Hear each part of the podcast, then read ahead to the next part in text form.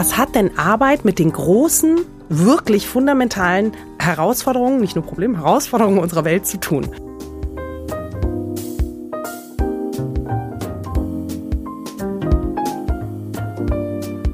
Hallo und herzlich willkommen im Sinneswandel-Podcast. Mein Name ist Marilena Behrens und ich freue mich, euch in dieser Episode zu begrüßen.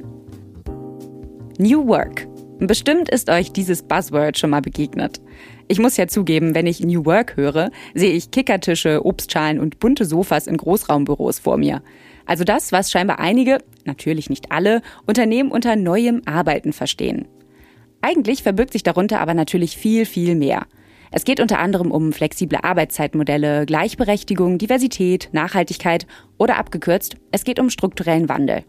Und der ist allein schon vor dem Hintergrund des demografischen Wandels oder des rasanten KI-Fortschritts dringend nötig. Blöd nur, dass laut einer aktuellen Bitkom-Umfrage jedes sechste Unternehmen New Work für reinen Firlefanz hält. Und das, obwohl fast 90 Prozent der befragten Unternehmen zugeben, dass sie ihre Arbeitskultur modernisieren müssten, um für Young Talents, wie es so schön heißt, attraktiv zu bleiben. Tja ja, die Gen Z lässt sich eben nicht mehr mit leeren Versprechungen von Work-Life-Balance abspeisen. Aber was dann? Ein Workshift muss her, sagt Ellie Oldenburg. Sie hat gerade ein Buch unter diesem Titel rausgebracht und schon vor vielen Jahren, als Ellie noch als Managerin bei Google war, hat sie sich die Frage gestellt, wie will ich eigentlich arbeiten? Und von diesen Überlegungen und darauffolgenden Jobexperimenten ist sie schließlich auf die großen Fragen gestoßen. Was macht eigentlich gutes Arbeiten aus, das menschliche und planetare Grenzen wahrt? Wie sehe ein Leben aus, in dem wir mehr Zeit für Gemeinschaft haben? Und welche Rolle und Verantwortung tragen Unternehmen dabei, diese Räume zu ermöglichen? Über all das und mehr habe ich heute mit Ellie gesprochen.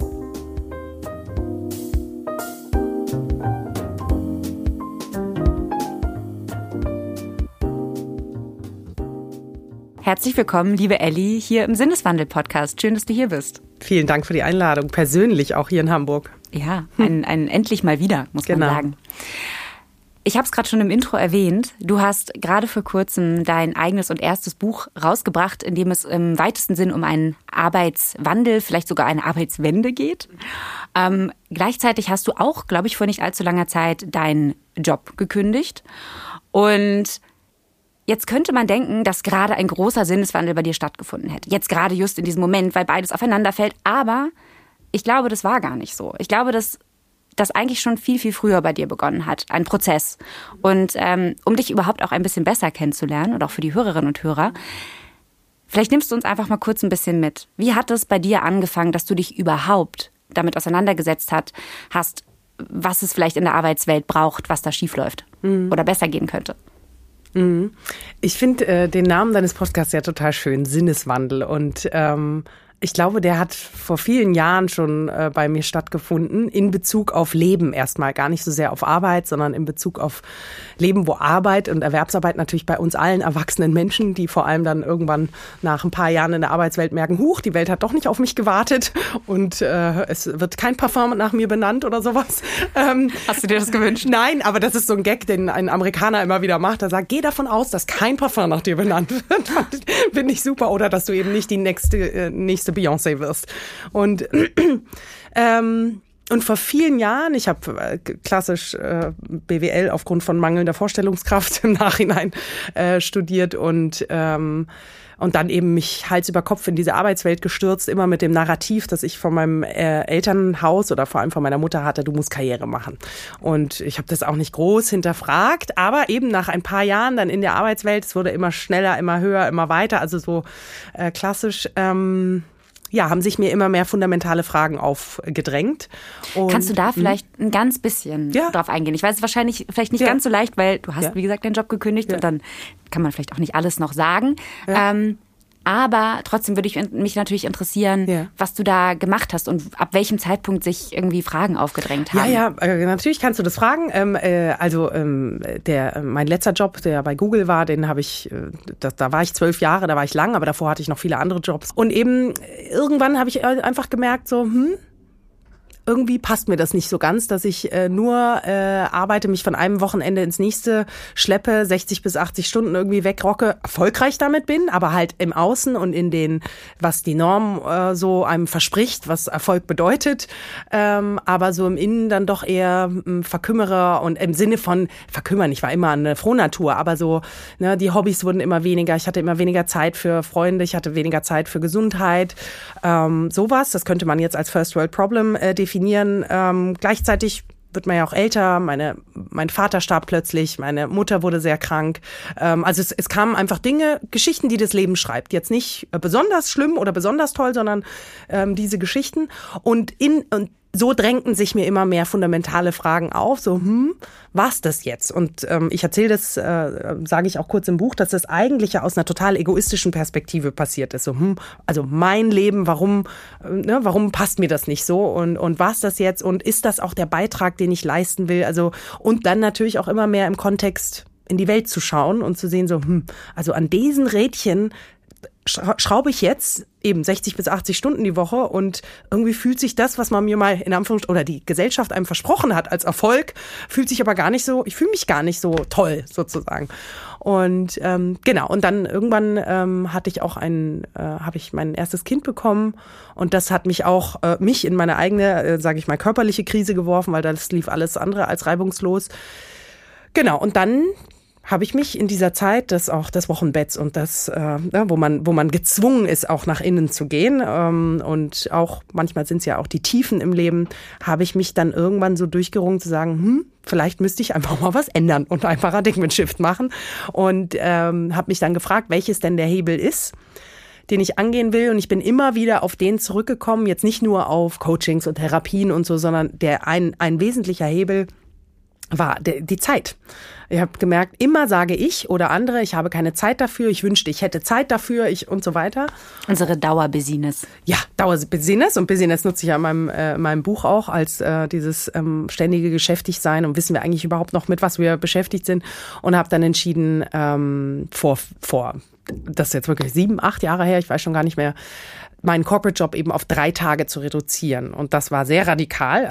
Und da wurde dann plötzlich Raum frei für, ich habe dann plötzlich mein Leben auf sieben Tage gezählt, nicht mehr auf fünf und zwei, sondern sieben Tage und davon waren drei, habe ich den Corporate Job aufgezogen, äh, Hut aufgezogen und vier Tage Rest und diesen diesen Rest habe ich ähm, auch erstmal nicht gefüllt. Ich habe viel äh, ehrenamtlich ge gearbeitet beziehungsweise gewirkt. Ich habe aber auch viel meine Heilung und meinem also so und in dieser Zeit erst wurde mir bewusst, aha, erstmal meine eigenen Privilegien, aber wie privilegiert diese Lösung für mich persönlich ist, für aber ganz viele strukturelle Probleme.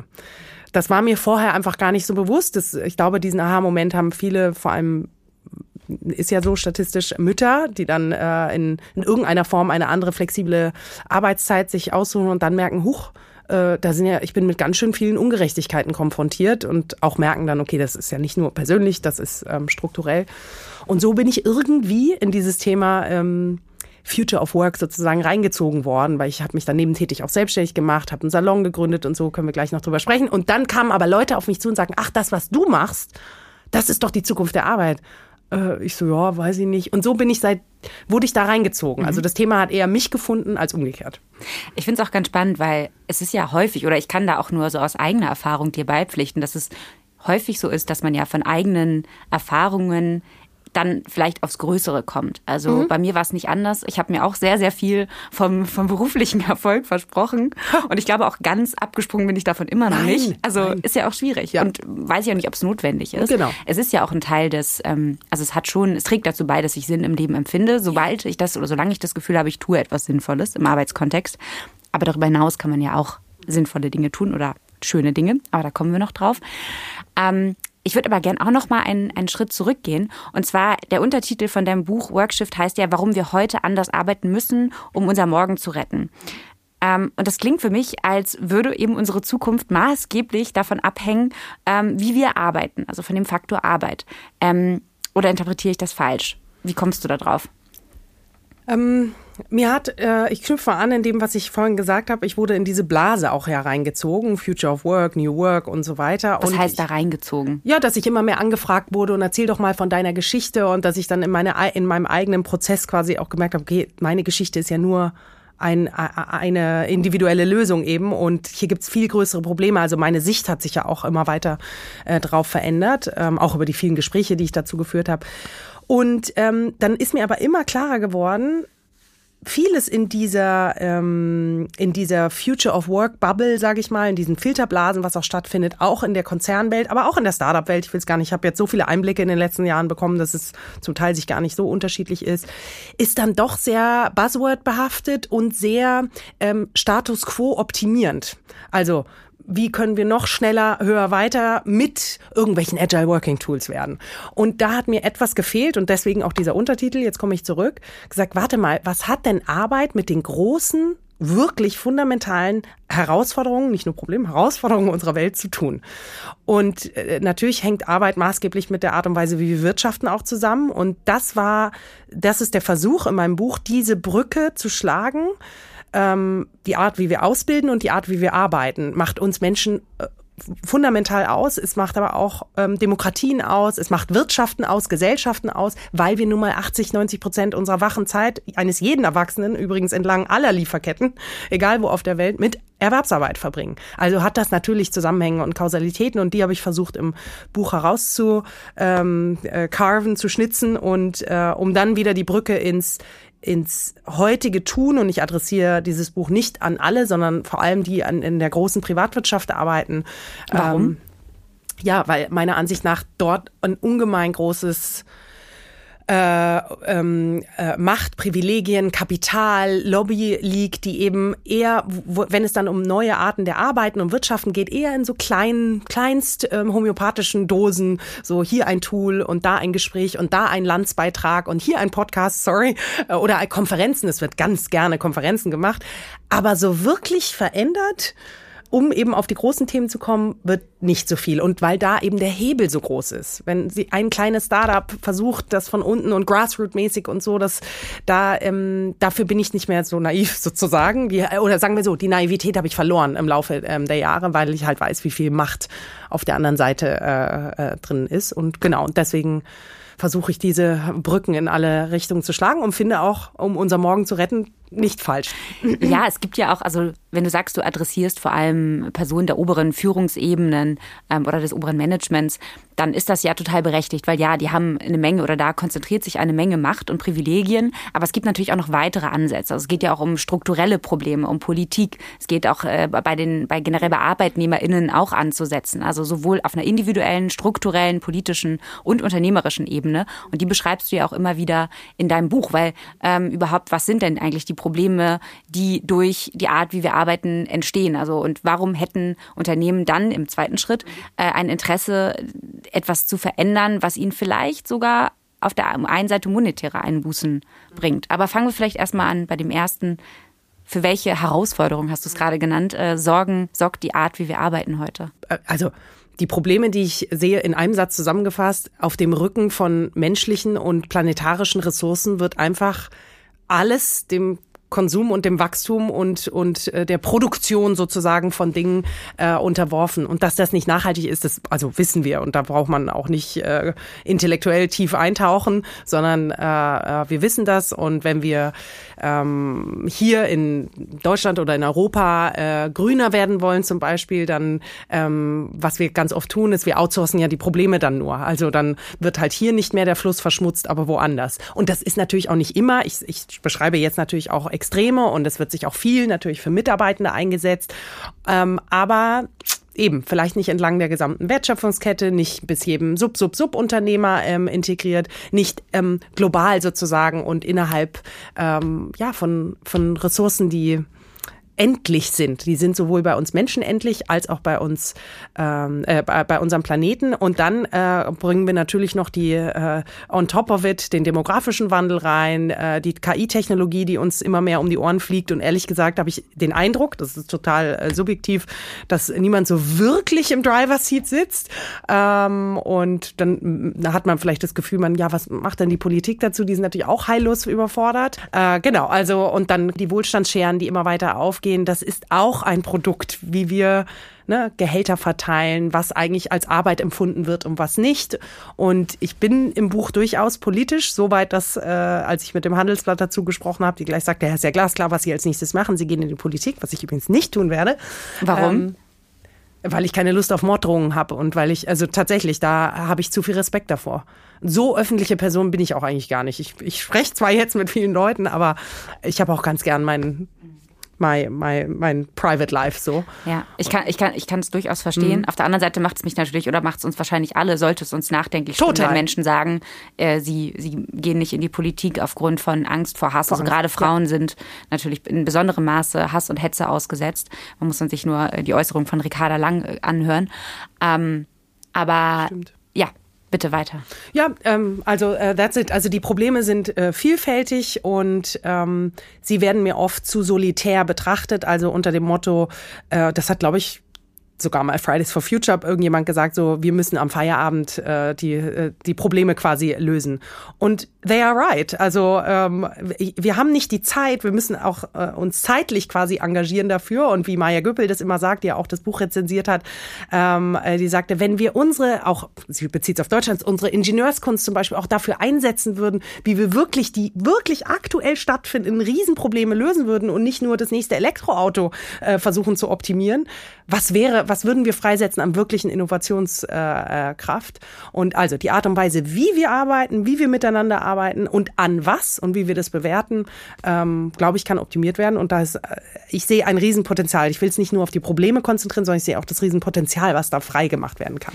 Ja, äh, wenn du von Potenzial schon sprichst, ähm, du hast ganz zu Anfang ja auch gesagt, dass sozusagen, also die Zeit, die wir in Arbeit stecken, in Erwerbsarbeit, ähm, nimmt einen großen Teil unseres Lebens ein. Und ähm, was wir dabei ja auch vergessen, ist, dass es noch weitere Aspekte in unserem Leben gibt, die A, Zeit bedürfen, die auf der anderen Seite aber auch Arbeit sind. Also man zum Beispiel Oder Tätigkeiten. Oder Tätigkeiten, mhm. genau. Du sprichst da, du erwähnst ja auch Hannah Arendt in, ja. in deinem Buch mit der ähm, Vita Activa, ja. wo es ja auch darum geht, äh, sich die Frage zu stellen, ähm, was macht eigentlich letztendlich ein, ein Leben, ein aktives Leben aus und ähm, aus welchen, also was ist sozusagen das Entscheidende eigentlich, was Gesellschaften irgendwie auch zusammenhält. Ja. Und, ähm, oh Wunder, es ist nicht nur Erwerbsarbeit, ja. sondern es sind eben Tätigkeiten. Ähm, was hast du denn, du hast ja eben gerade schon gesagt, in dem Moment, wo du in äh, Teilzeit oder ins Jobsharing gekommen bist, da werden wir auch gleich nochmal näher drauf eingehen, ähm, da haben sich weitere Spielräume für ja. dich aufgetan. Ähm, was, wie war da der Prozess? Was hast du da? Du meintest, du hast ehrenamtlich angefangen mhm. zu arbeiten. Ähm, klar, irgendwo ist es ein Privileg, weil nicht jede und jeder kann es sich leisten, Absolut. in Teilzeit zu gehen. Aber ähm, erzähl doch mal vielleicht trotzdem, was das einfach bei dir ausgelöst hat. Ja. Also eigentlich immer, wenn ich daran denke, auch nicht nur an die Entscheidung damals, sondern wie sich so das Leben dann von mir ausbreitete in eine äh, äh, Leere, könnte man auf der einen Seite sagen, aber auch in etwas, was ich einfach nicht kannte, was meine Komfortzone immens äh, gestretched hat. Und where does the magic happen? äh, außerhalb der Komfortzone ja meistens, weil das kann ich.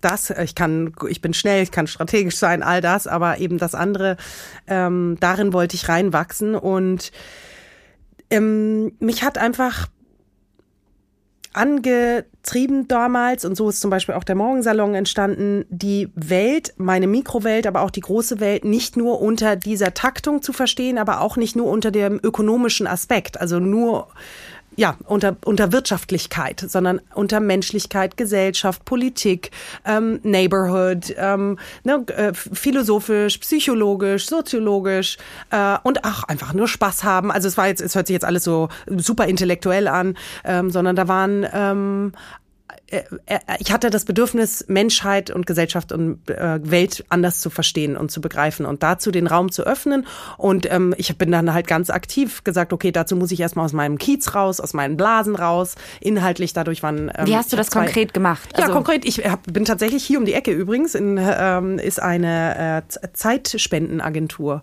Ah, da bin ich, da fahre ich immer mit dem Siehste? Fahrrad jeden Tag so dran war, vorbei. Und ich bin damals mit dem Kinderwagen äh, jeden zweiten Tag vorbeigelaufen und dann bin ich irgendwann reingegangen. Und dann haben die mir einen Termin gegeben und dann haben, und dann übrigens hat sich mir auch eine ganz große Welt eröffnet, weil es ist so viel zu tun. Also was die mir von allem, von Basketballtraining bis Vorlesen in einem äh, Pflegeheim, das habe ich letztendlich gemacht, bis Kochen, bis sonst. Also man kann sich wahnsinnig engagieren. Ähm, und ich hatte eben ein geflüchtetes Projekt lang äh, begleitet und war in einem äh, Pflegeheim und das auch nicht jetzt ja 24/7, sondern das waren halt zwei Stunden oder zwei Stunden pro Projekt äh, die Woche. Aber das hat mich schon das hat mich total politisiert auch. Also ich, seit ich im Pflegeheim war, ein Jahr lang, äh, wähle ich auch anders. Also das hätte ich nicht, äh, daran habe ich gar nicht gedacht. Das war ja gar nicht der Mittel zum Zweck, dass ich politisch werde, sondern einfach nur rauszukommen. Ich habe mich mit Demenz äh, mehr beschäftigt. Ähm, einfach, ich bin auch Menschen äh, nahegekommen, denen ich nie, ja, ich werde nie vergessen, wie, wie wir zusammen geweint haben mit einer alten Frau, die ich eigentlich gar nicht kenne. Aber wenn sie mir dann von ihrer Hochzeit damals erzählte und so, und das sind natürlich, also es sind schon ganz, ganz schöne Begegnungen gewesen. Und ähm, genau, und so ist auch der Morgensalon entstanden. Also ich dachte, hm, welche Menschen, mit welchen Menschen würde ich mich gerne über etwas anderes außer ökonomischem Wachstum unterhalten? Und Oder das hinterfragen. Oder das hinterfragen, ganz genau. Das passiert auch in jedem und habe äh, einfach angefangen, Leute einzuladen und, äh, und dann eben andere, die dabei auch frühstücken. Und so hat sich ist etwas entstanden, was gar nicht auf einer Bucketlist so stand, so das bis heute, also dass ich jetzt auch ein Buch veröffentlicht habe, das hat sich daraus ergeben und dass ich auch immer mehr irgendwie eingeladen wurde, darüber zu sprechen und so. It just happened, ähm, weil ich aber da auch dieser Leichtigkeit auch irgendwo gefolgt bin. Und übrigens es klingt aber jetzt nicht nur nach Leichtigkeit. Also es klingt für mich auch nach etwas, also ich kann es mhm. auf einer ja? sehr persönlichen ja? Ebene total verstehen. Deswegen ähm, sind wir uns ja irgendwie, es klingt jetzt so schicksalbehaftet, aber deswegen sind wir uns ja, glaube ich, irgendwie auch begegnet, weil zu der Zeit damals ähm, war bei mir auch gerade dieses, dieses Gefühl da, da musste ich doch was verändern. Und ich war genau wie du ähm, auch an so einem Punkt, wo ich das Gefühl hatte, okay, irgendwie hängt aber auch alles miteinander zusammen. Mhm. Also mich hat auch diese ganze New Work-Bubble mhm. interessiert und dann habe ich aber auch relativ schnell festgestellt, dass mir irgendwie alles ein bisschen zu oberflächlich. Es geht hier nicht irgendwie allein um Kicker und äh, mhm. Kicker spielen und genau. irgendwie ein bisschen Diversity, so, ähm, sondern es geht um sehr viel mehr Strukturelles und es geht vor allem auch um Begegnungsräume, die du ja unter anderem mit dem ähm, Morgensalon schaffst, wo ich auch damals war. Kann ich mich noch gut erinnern. Bei wem warst du? Der, der, der Hifoshi-Botschafter. Ah, äh, Robert Franken. Robert Franken. Ja, wunderbar. Genau, der war auch schon im Podcast ja. dann darauf. Ja, ja, stimmt. Ist auch in meinem Buch zitiert. Mhm. Und ähm, genau, es geht um Begegnungsräume irgendwie auch. Und ähm, das, was du gerade beschrieben hast, dass du äh, ehrenamtlich arbeitest, das ist ja auch dann, also wo dann sozusagen diese Momente entstehen, wo man vielleicht mal außerhalb seines äh, Alltags, Berufslebens 100%. mit Menschen zu tun hat, die ähm, vielleicht aus einem ganz anderen, also einen ganz anderen Hintergrund haben. Ähm, das ist, glaube ich, eigentlich etwas, was habe ich den Eindruck, zu kurz kommt und was viele Menschen sich auch einfach vielleicht faktisch nicht leisten können, weil sie vielleicht drei, vier Jobs nebeneinander haben. Ähm, deswegen die Frage so ein bisschen, was denkst du, was sind Möglichkeiten, dass mehr Menschen die Möglichkeit haben, auch nicht nur zu arbeiten, mhm. sondern sich auch anderweitig äh, auf andere Tätigkeiten, sei es ehrenamtlich, Familie, mehr Spaß haben, mhm. irgendwie mhm. beschäftigen können der Freude mehr folgen. Also äh, das ist jetzt nicht die Antwort, sondern dieses mehr Spaß haben ist so dieses auch mehr Freude folgen können ist ähm, auch etwas. Äh, also ich denke, da gibt's natürlich jede Menge politische Anreize. Dann sind wir ganz schnell beim äh, bedingungslosen Grundeinkommen und solchen Themen, die ich nicht im Buch erwähne, weil es ist ja ein Wirtschaftsbuch. Ich möchte Wirtschaft bewegen und da kann man so äh, Worte wie Patriarchat und so kommen da nicht gut an und schalten die ab. Also insofern, ähm, äh, ich glaube, das ist mir auch ganz gut gelungen ähm, naja, äh, äh, Kulturen und Strukturen schaffen, wo zum Beispiel äh, flexible Arbeitsmodelle, ich bin gar kein Fan von der klassischen Teilzeit, sondern. Ja, lass uns darüber mal sprechen. Ja. Genau. Das, ich glaube, das war so ein Punkt, wo ich äh, total, äh, ja. oder nee, ich war nicht überrascht so, ja. weil natürlich habe ich schon von Kritik an dem Teilzeitmodell mhm. gehört. Ähm, aber erzähl uns doch mal, was, was dich daran nicht begeistert. Ach, das ist eigentlich ganz offensichtlich ähm, äh, faktisch, dass ganz, ganz viele, die in Teilzeit arbeiten, ähm, gerade in der Unternehmenswelt äh, reduzieren. Dann gibt's diese vollzeitnahe Teilzeit auch, was ja auch verrückt ist. Also dann arbeitest du 80, 90 Prozent, ähm, hast aber weniger Geld und arbeitest genauso viel wie vorher, wenn nicht sogar mehr, weil du willst dich ja beweisen, dass es funktioniert. Ähm, das ist das Offensichtliche und dann ist Teilzeit einfach unfassbar stigmatisiert auch. Die will nicht, also ich sage jetzt bewusst nicht gegendert, die will nicht, äh, die ruht sich auf, auf, ähm, äh, auf einem klassischen äh, hier äh, Partnerschaftsmodell. Ähm, die ist ja, äh, wie dumm kann man sein, sich in, der, äh, in die Rente quasi nicht einzuzahlen und weniger äh, oder sich abhängig zu machen und so. Also es ist sehr stigmatisiert und natürlich de facto, das ist so, das zeigen, zeigen die Zahlen, es gibt kaum in, in Teilzeit ähm, Führungskräfte, weil es ähm, Führungsqualitäten dir pauschal abgesprochen werden. Das sei doch nicht möglich. Und ähm, natürlich wäre es schön, wenn das alles nicht wäre, bin ich auch ein Teilzeit-Fan, aber es ist halt ganz viel so. Und ich versuche im Buch einfach da viel mehr die Klaviatur von Möglichkeiten aufzumachen. Auch übrigens, um an, an Unternehmen zu appellieren, nicht nur an Einzelpersonen ähm, äh, zu sagen, probiert das doch mal aus. Es gibt Funktionszeiten, es gibt zeitsouveräne Biografien, es gibt eben, ganz großer Fan bin ich von Jobsharing, weil du damit ganz viele Fliegen auf einer Klappe schlägst. Ja, erklär das doch mal, weil ich, ich muss jetzt an sowas denken, wie auch in der Politik teilen ja. sich ja Menschen durchaus auch mal die Parteiführung so. Ja, Ob das genau. immer klappt, ist eine andere ja, Frage. Ja, natürlich, natürlich. Aber ähm, es wird scheinbar ausprobiert. Also äh, jede Ehe, jede Band ist ein Jobshare im Grunde, wenn man es denn, äh, wenn man es ernst, ernst nimmt. Ähm, ja, Jobsharing ist, dass einfach eine Position mit zwei Personen wird, ähm, äh, besetzt wird auf eine Position. Und eine Position kommt ja mit Zielerreichung, mit ähm, Aufgaben einher und die werden einfach geteilt. Und äh, wie genau das gehen kann oder welche Möglichkeiten es da gibt, die beschreibe ich auch im Buch und kann man auch ganz viel äh, zu googeln und, und Videos zuschauen. Aber es ist für mich eine wunderbare Art und Weise. Es ist eigentlich ein kleines Team sozusagen, was aber in jedem anderen Team hast du zwar große ähm, Ziele zusammen, aber du hast meistens nicht auf wirklich eine Aufgabe runtergebrochen Ziele zusammen. Und das hast du eben im Jobsharing schon. Und damit passiert etwas, das du total kultivieren musst, ähm, dein Ego ein bisschen rauszunehmen. Also du kannst der anderen Person keine Hidden Agenda gegenüber haben. So, ja, okay, zieh, da ziehe ich dich mit rein und da nicht. Also ganze politische Spielchen und das ist ähm, gang und gäbe. Also das ist, äh, würde ich fast sagen, 40, 50 Prozent der Zeit, die man in Konzernen äh, beschäftigt ist, ist mit irgendwelchen politischen, taktischen äh, Dingen ähm, äh, sich zu positionieren oder sein Thema zu positionieren. Und ähm, das geht da verloren. Und du hast diese große Wonne, dass du dich komplementierst in deinen Fähigkeiten. Und das ist ein ganz, ganz großes Geschenk. Nicht nur persönlich, sondern, und das ist auch der Diversity Claim ja überhaupt, umso mehr Menschen, die mit verschiedenen Kapaz ähm, äh, äh na, Kompetenzen und Fähigkeiten am Tisch sind, zu besseren Ergebnissen, zu innovativeren Ergebnissen kommen. Und das passiert im Jobsharing eben auch. Und du kannst im Jobshare wunderbar Menschen ähm, äh, miteinander matchen, die eben nicht nur Fähigkeiten, sondern auch andere Hintergründe haben, von Gender, von äh, sozioökonomischen Hintergrund, von eben verschiedenen Zeiten, äh, äh ethnischer Hintergrund, Sprache, weil du dann eben über mehrere ähm, äh, Länder sozusagen fungieren kannst. Also es ist ein ähm, noch viel zu unterschätzt, viel zu sehr in einer Nische steckendes äh, Phänomen, was immer mehr so in, in abgetan wird, so, oh ja, das ist jetzt so jemand, wie Ellie kann das vielleicht machen. Ich finde, dass jeder Job kann mit dem Jobshare gemacht werden. Dann bleibt ja eigentlich nur noch die große Frage, wenn das so viel mhm. Win-Situation ja. mit sich bringt, warum, warum äh, Unternehmen das bisher eher selten mhm. durchsetzen oder die Möglichkeit bieten. Mhm. Ähm, und liegt das vielleicht auch unter anderem daran, dass es zum Teil erstmal teurer ist im, im Person, in den Personalkosten, weil es würde ja nicht mhm. so sein, wenn ich dich richtig verstehe, mhm. dass beide Personen 50-50 arbeiten, dann wäre es ja im Prinzip wieder Teilzeit, sondern dass die Person im Prinzip dann eine Stelle auch vielleicht zu 120 Prozent sozusagen besetzen, was bedeutet, dass die Person eigentlich ja auf, zu 20 Prozent was anderes machen könnte und da wiederum dann jemand anderes eigentlich arbeiten müsste. Das heißt, mehr Kosten fürs Unternehmen, was erstmal sich wahrscheinlich für alle, die äh, weit oben in Führungspositionen sitzen, denken so, oh, oh, nee, das machen wir lieber nicht. Genau, ähm, äh, ja, äh, zwei Personen brauchen zwei Stühle, brauchen zwei Laptops im Zweifel auch, auch äh, zwei Fahrkarten, I don't know, was auch immer die Benefits sind. Das ist richtig. Ähm, aber das äh, zeigt nicht die andere Seite, äh, die andere Seite von ähm, welche Kosten haben wir denn heute von Menschen, die völlig überarbeitet oder auch aufgeben, die innerlich Quiet Quitting machen, ähm, was ja zum Trend geworden ist.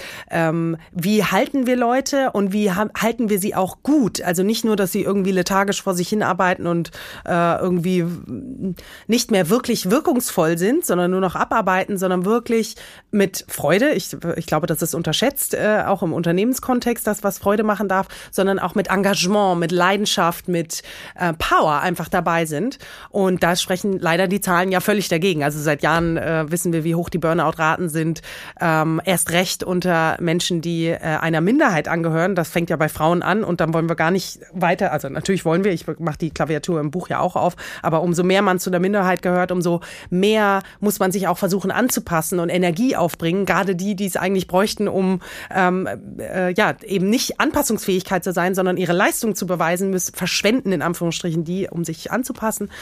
Und ähm, jetzt, was war die Frage? Jobsharing, äh, ist es teurer, genau. Und diese Kosten kannst du dem gegenübertragen. Und dann gibt's ja die wunderbare Zahlen auch schon, auch die zeige ich im Buch, wie flexibles Arbeiten mit Produktivität zusammenhängt. Also das eine ist ja, ähm, äh, wie, man wie viel man zeitlich verfügbar ist. Das andere ist, wie produktiv man wirklich ist. Jede Studie zeigt dir, dass meistens Teilzeitmenschen produktiver werden, weil sie auch, na klar, sich genauer überlegen müssen, zu was sage ich jetzt nein, welches Meeting macht wirklich Sinn ähm, und im Jobshare halt noch mehr. Und dann hat man natürlich auch noch den schwerer messbaren, aber den kann ich an mir und an den vielen Menschen, mit denen ich dazu gesprochen habe äh, und die ich dazu sprechen habe, hören, ähm, ganz klar sagen, man kommt ja auch mit viel mehr ähm, ganz basic gesagt, ausgeruht wieder zurück in seinem Job, mit einem größeren Horizont, mit mehr, man hat mehr verstanden und mit dieser Weite, ich kann dir nicht sagen, wie unausgeschlafen viele Menschen sind. Why We Sleep, übrigens ein super Buch.